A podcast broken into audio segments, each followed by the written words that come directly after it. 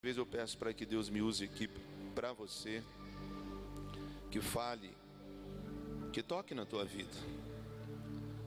Oh meu Deus, que gostoso, viu? Que bom.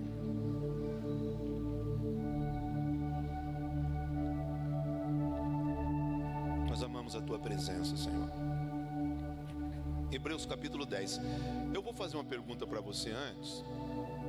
Antes de começar a ministrar, eu vou fazer uma pergunta que eu vou deixar ela como tema dessa ministração também, tá? Você responde para você mesmo aí. Para que estou vivendo? Beleza? Arquiva aí, salva aí no coração e na mente.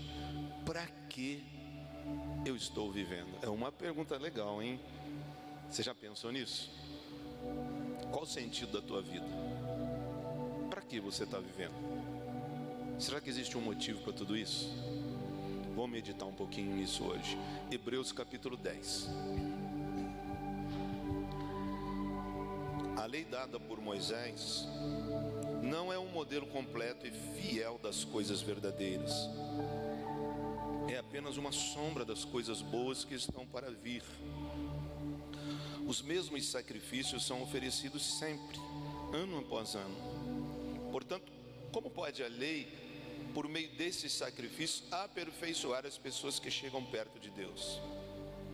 Se as pessoas que adoram a Deus tivessem sido purificadas dos seus pecados, não se sentiriam mais culpadas de nenhum pecado, e todos os sacrifícios terminariam. Versículo 3: Em vez disso, esses sacrifícios realizados ano após ano servem para fazer com que as pessoas lembrem dos seus pecados. Amém? Olha isso, hein, gente?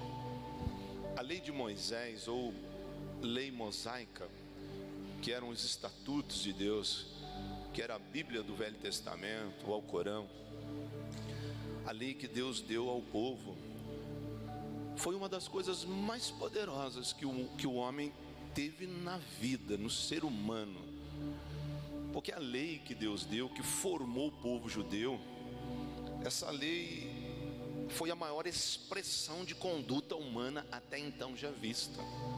Porque através da obediência a essa lei, aquele povo que Deus formou ele através de Abraão, foi um povo que nunca, jamais foi derrotado a conduta deles diante de Deus, os sacrifícios, a obediência deles, assim foi coisa extraordinária, fazendo com que essa nação passasse na mão de inimigos terríveis.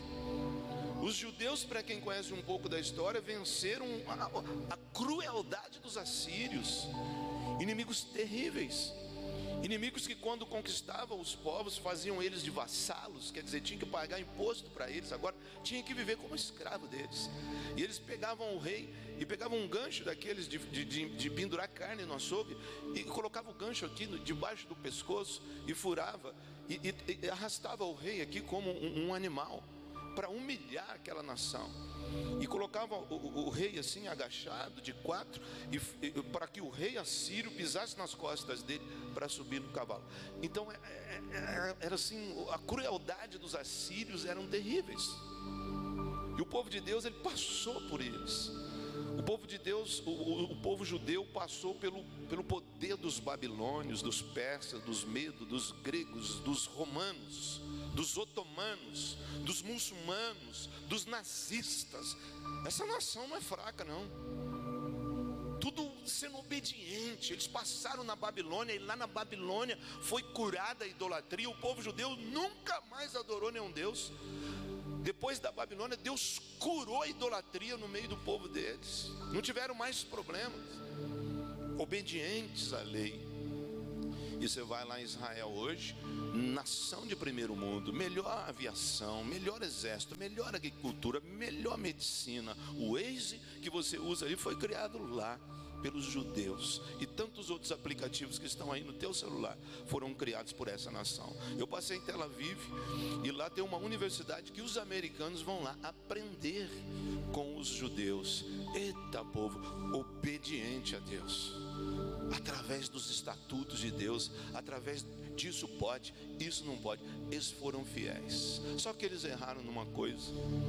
Eles acharam que por obedecer essa lei, eles também poderiam estar herdando a salvação. E aqui eles erraram.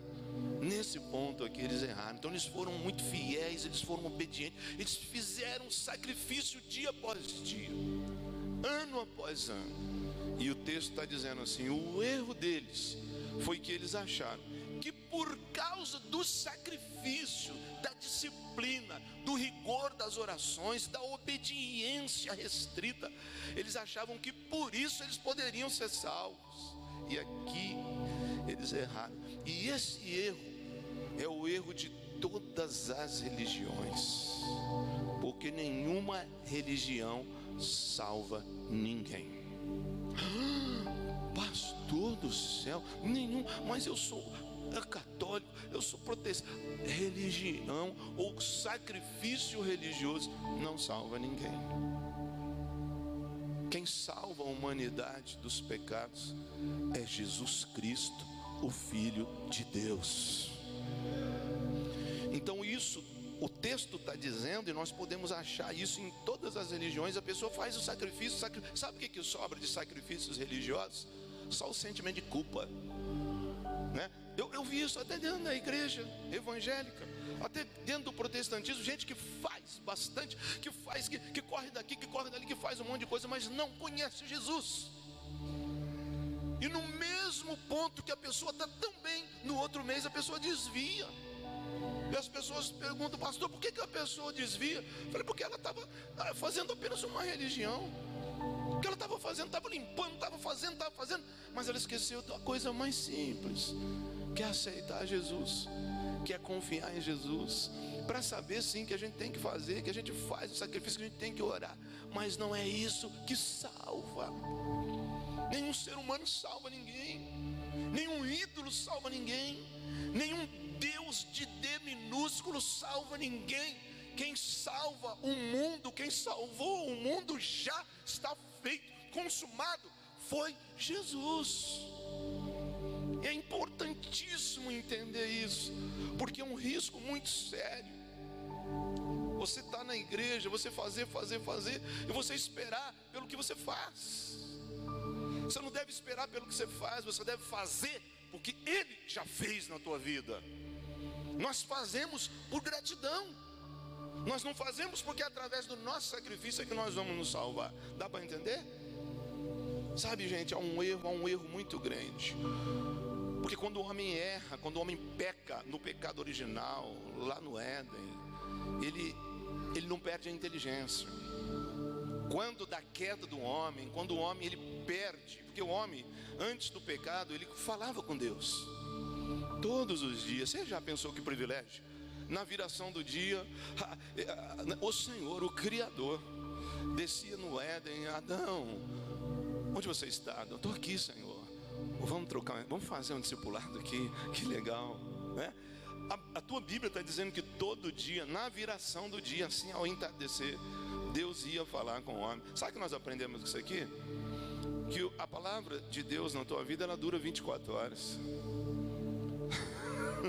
o poder da palavra de Deus numa intimidade e comunhão real. Ela não pode ficar muito tempo. Por isso que às vezes a pessoa não consegue caminhar muito com Deus. Ela quer vir na igreja uma vez por semana, uma vez por mês, uma vez por ano, mas nunca vai ficar em pé. Se o próprio Adão conversava com Deus todo dia e assim mesmo pecou. então, entendeu? Na viração do dia, todo dia Deus está falando com Adão. E quando Adão peca, ele tem que sair da presença de Deus. Quando o pecado entra na humanidade, a intimidade é quebrada, a salvação é perdida.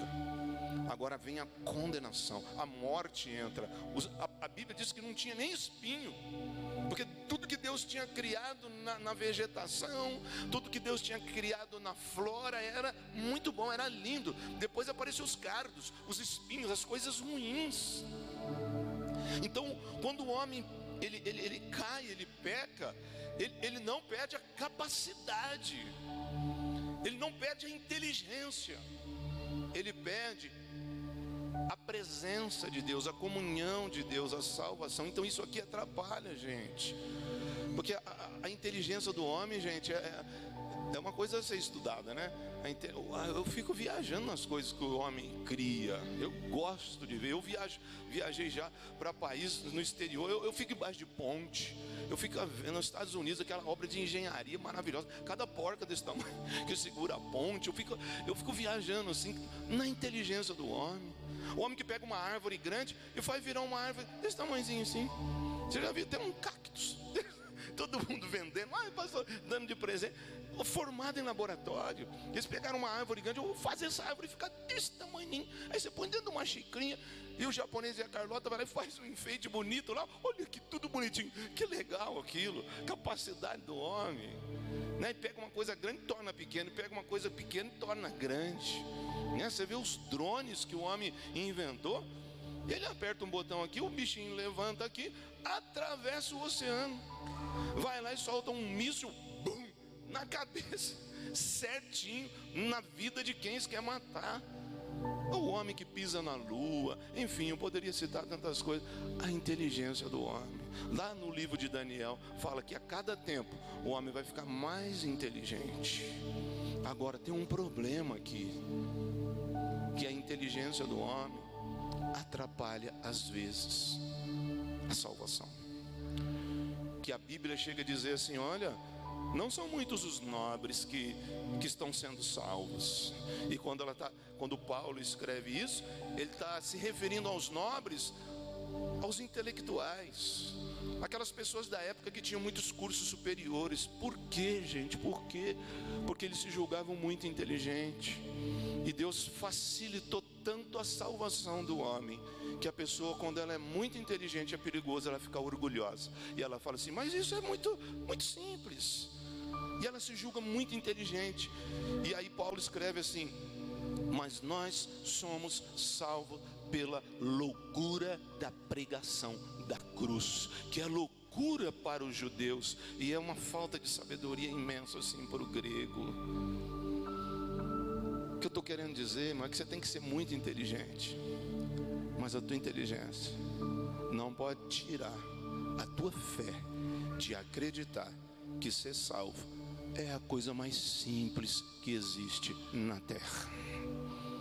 Que é só crer, confiar com toda a tua fé, que quando aquele cara com todo o temor do meu coração, falo por causa da intimidade. Jesus, ele vai para o Monte Caveira e ele morre, não é uma morte histórica, é o Filho de Deus pagando o preço pelo nosso pecado, e ele diz que todos os que crerem nele seriam salvos. É tão fácil. Então a pessoa às vezes fala, é capaz de construir uma máquina que voa fora da terra. Oh meu Deus, e não consegue entrar no céu, porque ele acha que é pelo, pelo que ele faz, ele acha que é pela habilidade humana, ele acha que é por causa da capacidade, e Deus simplificou isso.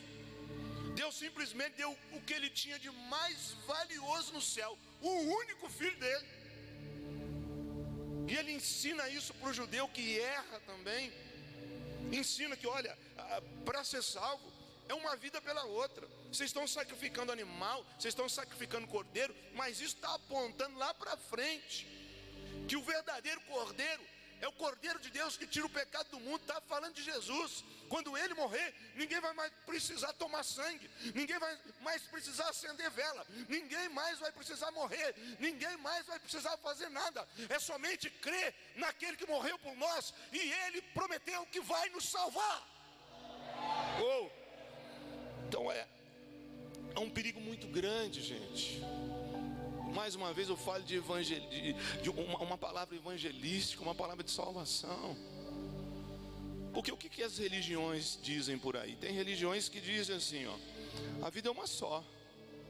Morreu, acabou. Então, aproveita aí, né? atola o pé na jaca mesmo, vai sai com todo mundo, ah, tem vontade. Sabe qual que é uma, uma das frases mais satânicas. Aproveita a vida porque passa rápido. Rapaz, sai fora disso aí, cara. É, aproveita.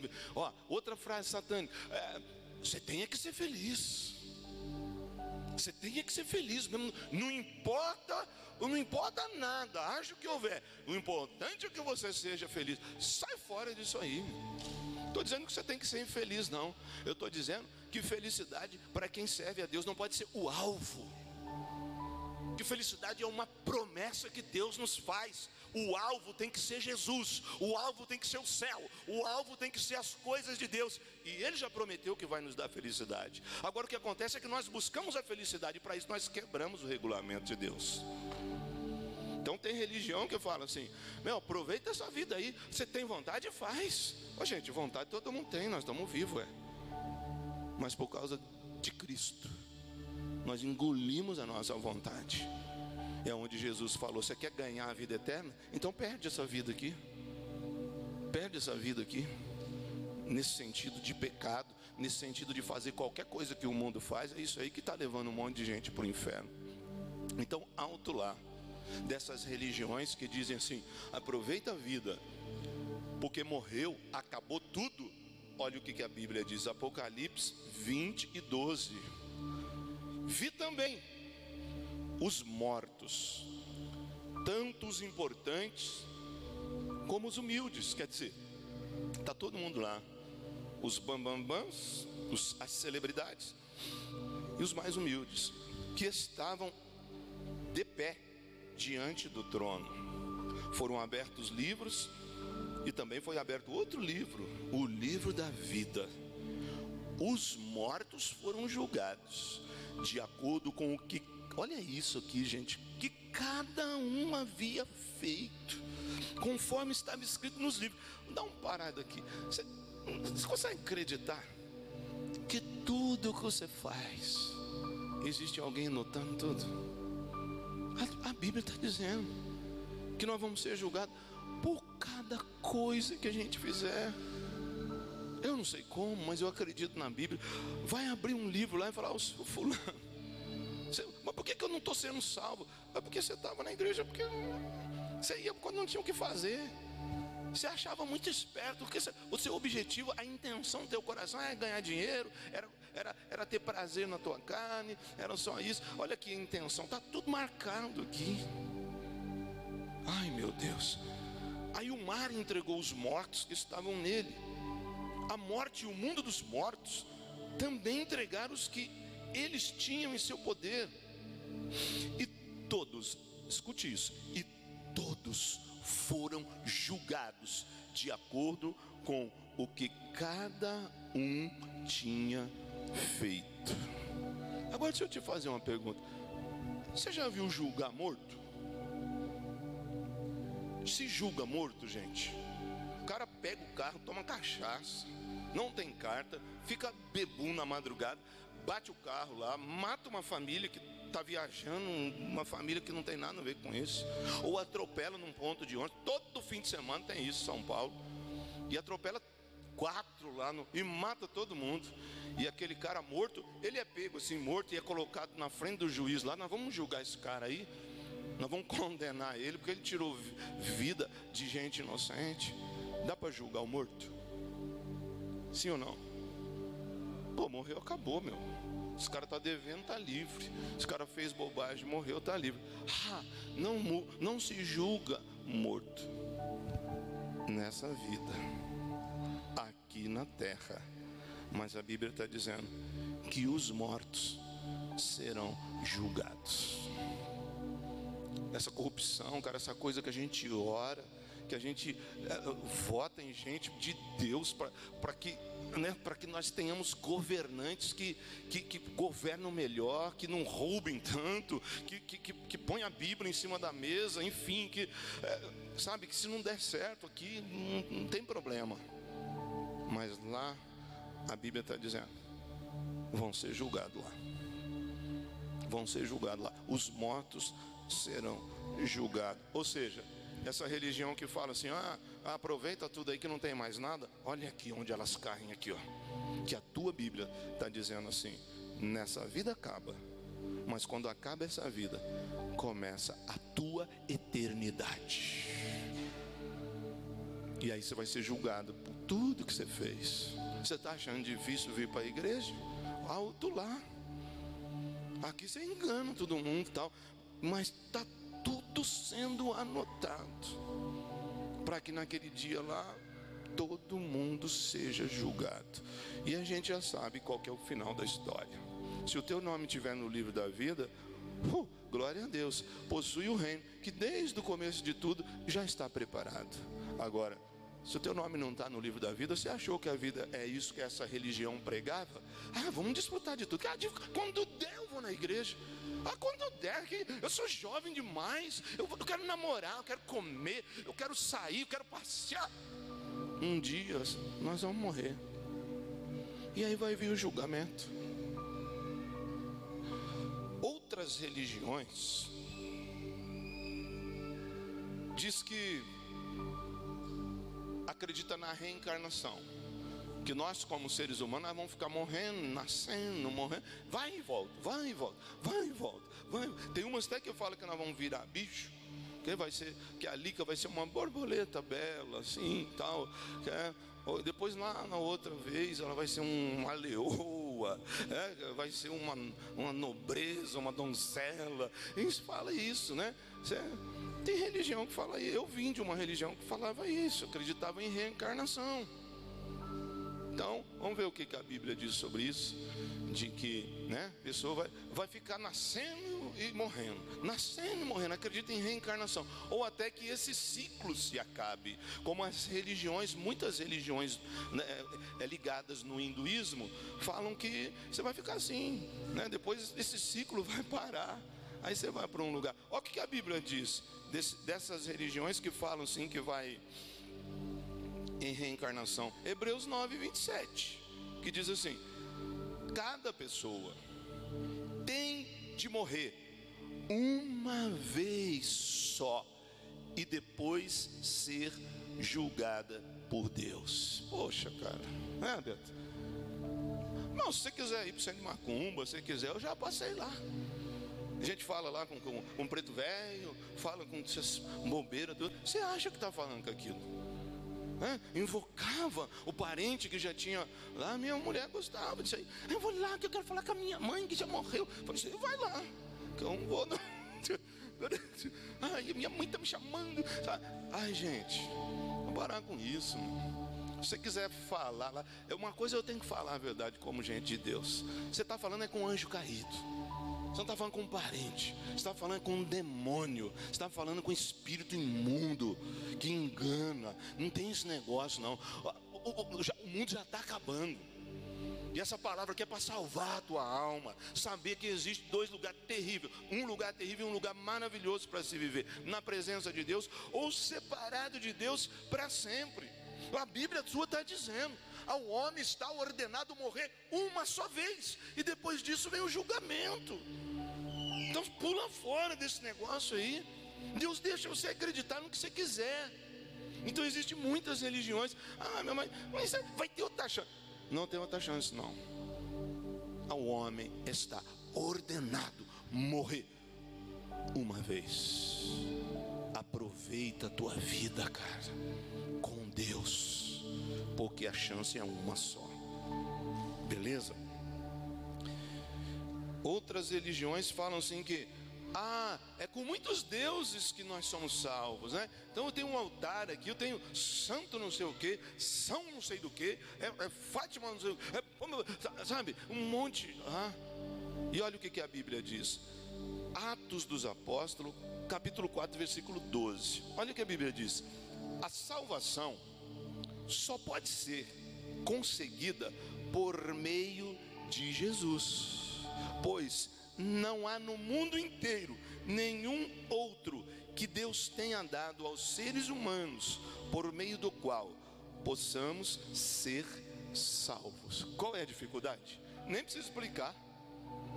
O versículo está dizendo: Ah, parar. Você está indo atrás dessa galerinha aí que fumando essa pólvora, fazendo esse negócio aí. Sai fora disso aí. Não foi dado ao ser humano outro meio de salvação a não ser Jesus Cristo. Olha outro. Isaías 45, 22. Povos do mundo inteiro, voltem para mim, e eu os salvarei, pois eu sou Deus, e não há nenhum outro. E o cara estuda na faculdade, se torna um doutor, e põe uma estátua nas costas e fala que aquilo é Deus que uma história que encontrou jogada sem cabeça e tantas outras histórias, cultura e coisa e coisa e coisa. Gente, eu estou falando de salvação.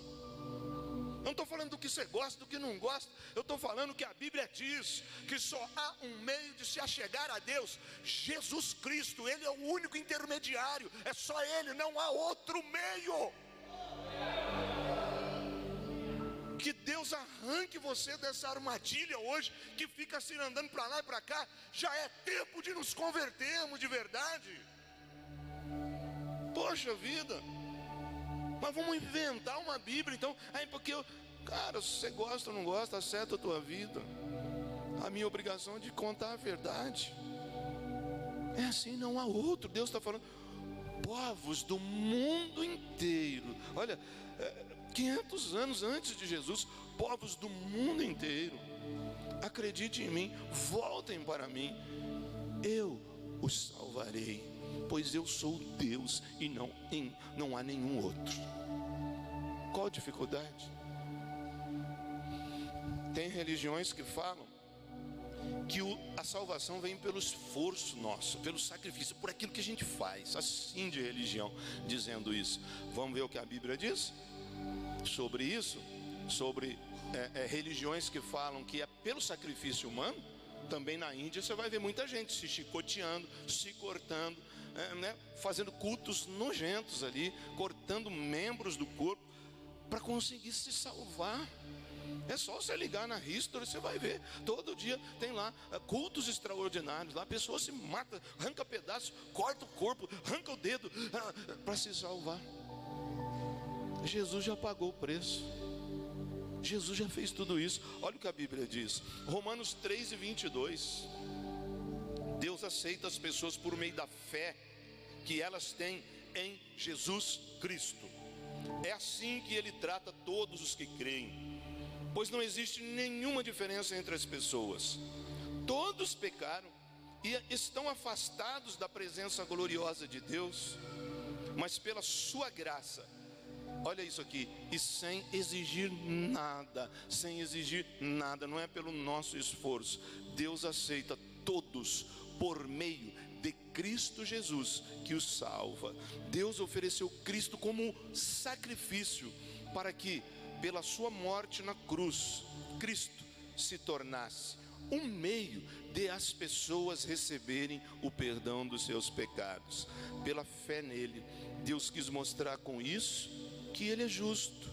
No passado Ele foi paciente, não castigou as pessoas por causa dos seus pecados, mas agora, pelo sacrifício de Cristo, Deus mostra que é justo, assim Ele é justo e aceita os que creem em Jesus.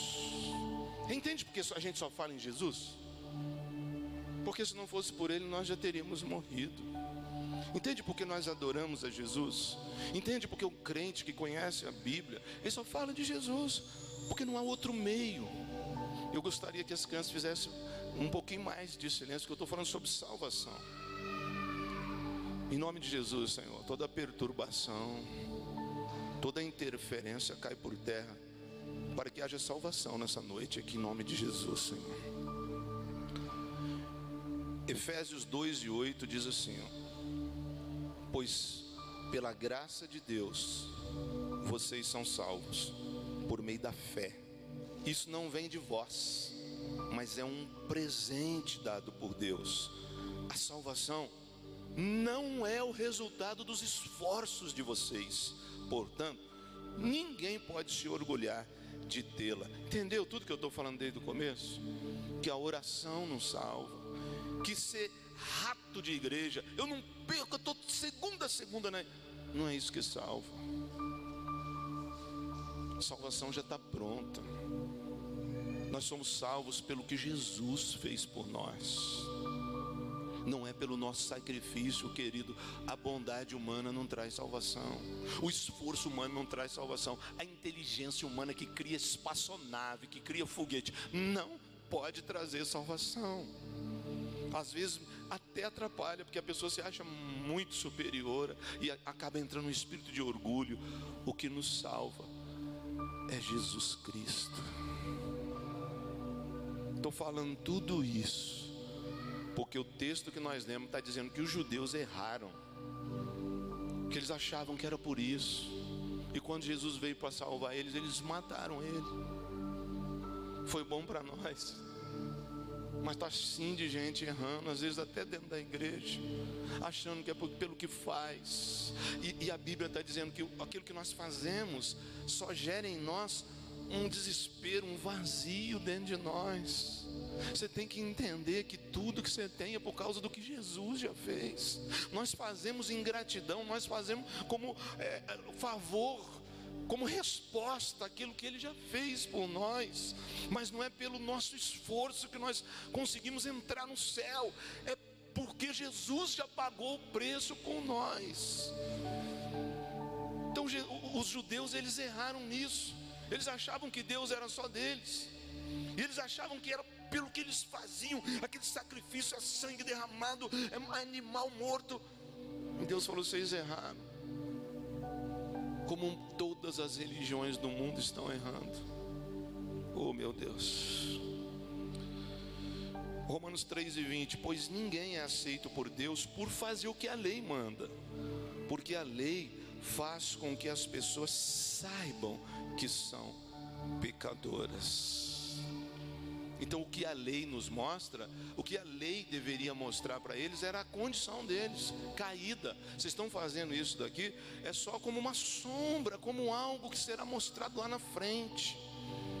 Mas não é por causa de vocês fazerem isso que vocês são salvos. Então, eu quero reforçar a pergunta que eu fiz para você aqui: para que você está vivendo? E eu vou responder duas respostas. Primeiro, você está vivendo em primeiro lugar para ser salvo. Beleza? Guarda isso para você. O primeiro motivo da tua existência aqui é que você precisa garantir a tua salvação enquanto teu coração bate. Olha, não perca a tua salvação, cara. Não negocia a tua salvação. Não troca a tua salvação por nada. Porque a vida é uma só. Jesus falou assim: o que adianta o homem ganhar o mundo inteiro e perder a sua salvação? Então a primeira coisa que você precisa saber é que você tem que garantir a tua salvação em vida, sabe? Se, se alguém na tua casa não quer, se o marido não quer, se a mulher não quer, sem briga, mas corre atrás, porque a salvação é individual. Eu já vi na ignorância a pessoa falar: aonde ela for, eu vou, aonde ele for, eu vou. Se ele for para o inferno, você vai? Eu vou. Não sabe o que tal. É uma loucura a pessoa falar isso. Ela não sabe o que ela está dizendo. Então, independente, perde tudo, gente. Ó, se for preciso perder emprego, perde. Se for preciso perder carro, perde. Se for preciso perder casa, perde. Mas não perde a tua salvação. Eu acredito que Deus não vai deixar você perder nada. Mas se tiver alguma coisa que está tomando o lugar da tua salvação, às vezes, meu, vai fazer falta aqui. Mas você vai ver que vale a pena. Se você não entende isso, tua vida vai ser uma transição quase que insuportável e, e que não para. Aquele tipo de gente que está junto, que está fazendo, que está fazendo, mas ele não é salvo ainda. Ele faz, faz, faz, faz, mas você não consegue ver presença de Deus. Você não consegue ver nem salvação. Você não consegue ver nem alegria. Há uma promessa sobre as nossas vidas como igreja, que a alegria do Senhor é a nossa força. Que nós, como filhos de Deus, que entendemos, gente, que passamos problemas na vida, mas entendemos que a qualquer momento que o nosso coração parar, nós vamos estar junto com Deus, nós vamos estar salvos, nós vamos estar eternamente com Deus. Nós não deixamos as coisas ruins tomar o maior presente que nós temos, que nós recebemos na vida, que é a nossa salvação. Então, em nome de Jesus, não perca a tua salvação. Entende isso. Entende isso. Senão vai ficar aquilo que o texto de abertura dessa ministração trouxe. Esse sacrifício só fazem vocês lembrarem, lembrar das suas culpas, da sua desobediência e desse vazio que nós temos na alma. E eles faziam o sacrifício de manhã até o anoitecer. Legal, que bonito, que disciplina, que esforço humano. Não adiantava nada. Era só acreditar em Jesus. Era só mover o coração e falar: Eu aceito, Senhor eu acredito no Senhor. Eu entrego a minha vida a Ti. Vem, Espírito Santo. E as coisas iam acontecer. Já está feito, gente. Mas é nessa vida que se define a nossa eternidade. Lembra que eu falei domingo passado? DDD. Decisões determinam o nosso destino. Decisões determinam o teu futuro. A tua salvação ou a tua condenação Deus colocou na tua mão. Você, você vai praticar a religião que você quiser, você vai frequentar o lugar que você quiser, mas você tem que saber da verdade. Só existe um caminho, o novo e vivo caminho: Jesus Cristo, o Cordeiro de Deus que tirou o pecado do mundo. Uh. Segunda resposta: primeiro, para que você está vivendo? Para que você está vivendo? Primeiro, para garantir a tua salvação. Segunda resposta: para que você está vivendo? Para servir a Deus. Porque não adianta você achar, ah, eu estou salvo e achar que, que ah, está tudo bem, agora eu não preciso fazer nada. É aqui que é, que, é, que, é, que é o contrário do negócio. Enquanto os judeus erraram, achando que é pelo que eles faziam, que é pelo sacrifício humano que eles garantiam salvação, tem um outro povo que erra também. Eles aceitam Jesus, daí eles sentam, falam: eu vou plantar aqui, eu não vou fazer mais nada. E aqui está um grande erro. Porque o complemento da nossa salvação é fazer pela vida dos outros. O complemento da nossa alegria, o complemento, não da salvação, não. O complemento do nosso comprometimento com Deus é nós servirmos a Deus, é amar a Deus. Primeiro mandamento: amar a Deus acima de todas as coisas, com toda a nossa força, com todo o nosso gás, com todo o nosso entendimento. Segundo mandamento: amar o próximo como a ti mesmo. Ou seja, eu vou garantir a minha salvação e eu vou oferecer a minha vida para trabalhar para Deus. Sabia que isso está escrito na Bíblia? O que está escrito lá em João 3,16? Deus, vamos falar junto? Deus amou o mundo de tal maneira que deu seu Filho unigênito, para que todo aquele que nele creia não pereça, mas tenha a vida eterna. E em 1 João 3,16, o que está escrito? Olha isso aqui, é o contrário. Sabemos o que é o amor por causa disto. Cristo deu a sua vida por nós, por isso nós também devemos dar a nossa vida pelos nossos irmãos. Olha isso, cara. Tem jeito não, cara. Eu fiz uma conta muito louca aqui, eu vou te passar e nós vamos orar. Você imagina? Jesus ele chegou a um ponto, ele falou assim, ó, em verdade, em verdade vos digo que eu vou, mas eu vou enviar o Espírito Santo. Por que que Jesus enviaria o Espírito Santo? E Jesus não enviou o Espírito Santo porque nós somos bons, nem porque nós merecemos, mas ele enviou o Espírito Santo porque é a única força divina que opera na nossa vida para nós cumprirmos o que Ele mandou, para nós cumprirmos a grande comissão, para nós cumprirmos o ID de Jesus. Agora você imagina uma coisa: se Jesus estivesse hoje na terra, se hoje fosse o tempo em que Jesus estivesse no mundo, onde ele estaria hoje? Lá em Israel, beleza? Ele estaria lá em Israel. E nós estamos acompanhando aqui pela televisão, pela internet. Nossa, Jesus está lá, está fazendo milagres. É, é demais, multidões e multidões atrás dele. Então, se nós é, quiséssemos ver Jesus, se nós quiséssemos é, falar com Jesus, como que nós teríamos que fazer? Nós teríamos que subir a, a São Paulo, pagar uma passagem de avião, voar para Tel Aviv, pegar um ônibus e rodar quatro horas até Jerusalém, e lá nós víamos estar no lugar que Jesus está. Mas com certeza nós tínhamos que ir para um hotel, pagar a nossa, a nossa estadia lá, porque estaria assim de gente. Né? Como que Jesus atendia todo mundo lá?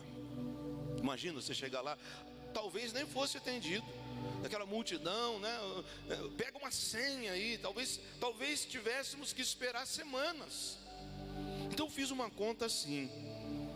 Para falar com Jesus hoje, vamos supor que Jesus é, disponibilizasse 60 segundos para atender cada pessoa, um minuto para cada pessoa, porque não dá para dar muito tempo, né?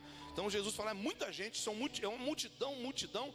Se ele desse um minuto para cada pessoa e trabalhasse 14 horas por dia, ele atenderia 840 pessoas por dia, beleza? 840 pessoas por dia. Em um ano, ele atenderia 306.600 pessoas. Detalhe, trabalhando 14 horas por dia, atendendo uma pessoa por minuto, 840 pessoas por dia. Em um ano ele atenderia 306.600 pessoas. Será que dá para aguentar um, ministério desse? Atendendo gente assim?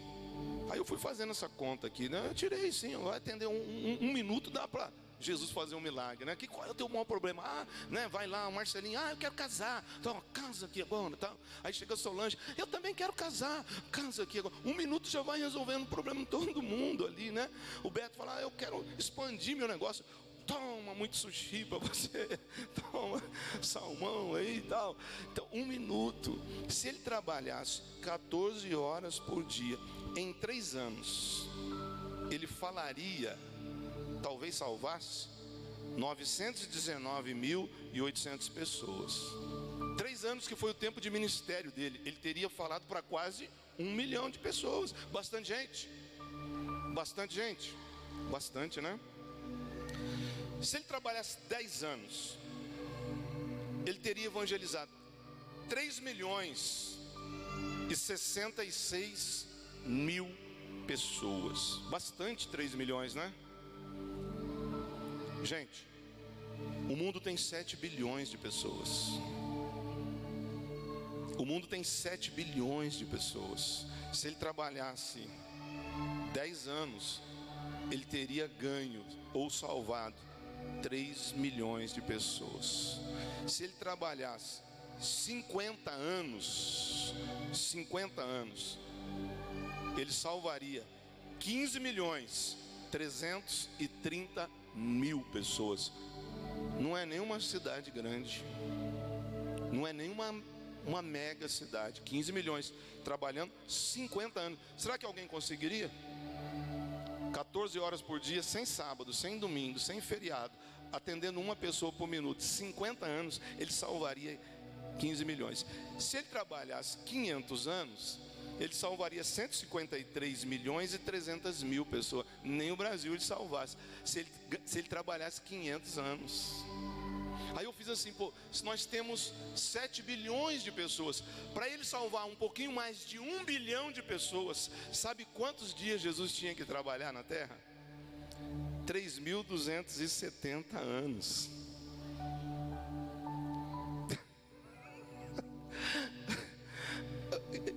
Querendo dizer com isso? É que quando ele fala assim, eu vou mandar o Espírito Santo, porque esse trabalho de ganhar o mundo humanamente para um só é impossível. Eu vou enviar o Espírito Santo, porque vocês vão em todas as nações e vão falar do meu amor, e vão evangelizar, vão batizar eles no nome do Pai, do Filho e do Espírito Santo, e onde vocês estiverem, eu estarei com vocês.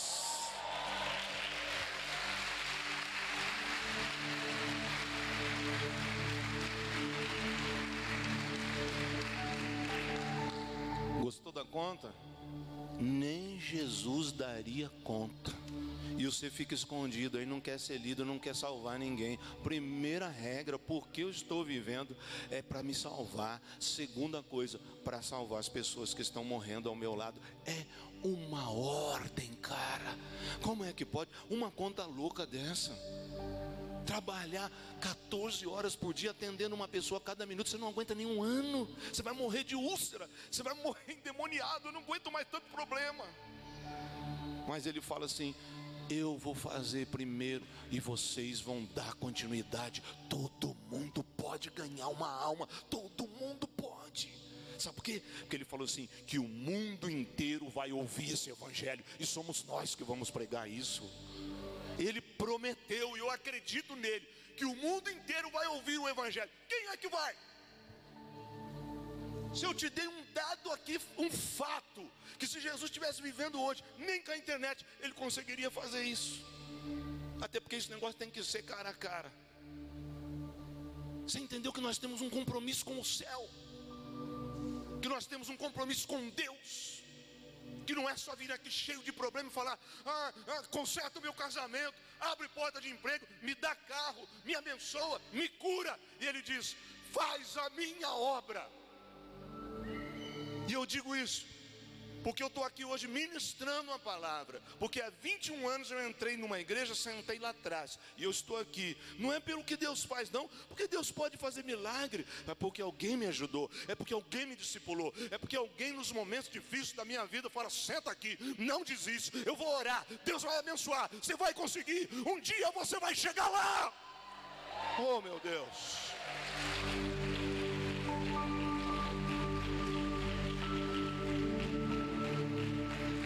Agora você imagina Jesus sozinho, com 12 caras problemáticos. Pedro, um dia tá bom, outro dia não quer. Ninguém pode chegar perto que já, eu vou brigar comigo aqui, eu não levo desaforo para casa. Aí pega Tomé, tá junto e nem acredita. E já, já pensou a cabeça de Jesus? Gente, eu tenho que pregar o reino do céu. O reino do céu chegou até vós. Arrependei-vos dos vossos pecados. E aí Tomé assim, ah, não estou acreditando muito, não. Que dureza. Dá tempo de ter que salvar o mundo inteiro e ainda cuidar do problema dos discípulos. Dá tempo? E por que você fica enchendo o teu líder de problema? Ao invés de trazer mais um. Aí meu casamento, aí meu casamento. É você que casou. É você que arrumou esse osso. Era um filé, agora lambuza na gordura. Imagina quanto casal que vai ser da hora. Ah, era filézinho. O problema é teu que não investe na sua mulher. Agora, meu irmão, não dá tempo mais. Você se acha no caminho de Deus, vai ficar reclamando desse problemaço aí até quando, cara? Tua vida não é reclamar, a tua vida é estender uma porta de salvação para os perdidos. Buscar em primeiro lugar o reino de Deus e a sua justiça, e todas as coisas que você precisa vai bater na tua porta e vai correr atrás de você. Deus prometeu isso, cara. Poxa, chega. É um problema, é um problema. Quem não tem problema? Para não ter problema, você tem que morrer com Jesus, senão você tem um problemaço. É um problema da pandemia. É um problema... Eu senti falta de um, rapaz que abraçava a gente e beijava. Tamo junto, pastor. Ai, não sei o quê. Eu não sentia muito aquilo. A pandemia levou ele embora. Irmão, cara. Ah, a pandemia tá tão difícil. Oh, oh, a, a pandemia tá difícil para todo mundo, cara. Você abriu mão da igreja, você abriu mão de Cristo, você abriu mão do teu ministério, do curso, você abriu mão de tudo. Daqui a pouco vai passar, você vai vencer. Poxa, gente, em nome de Jesus, eu estou aqui porque alguém me ajudou.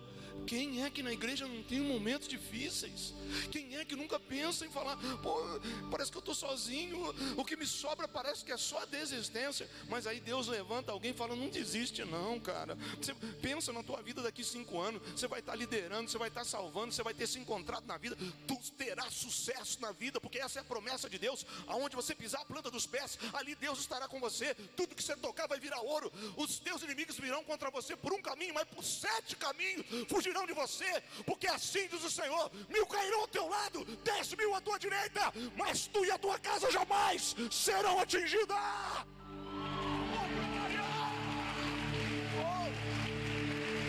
Vamos embora, gente. Oh, glória.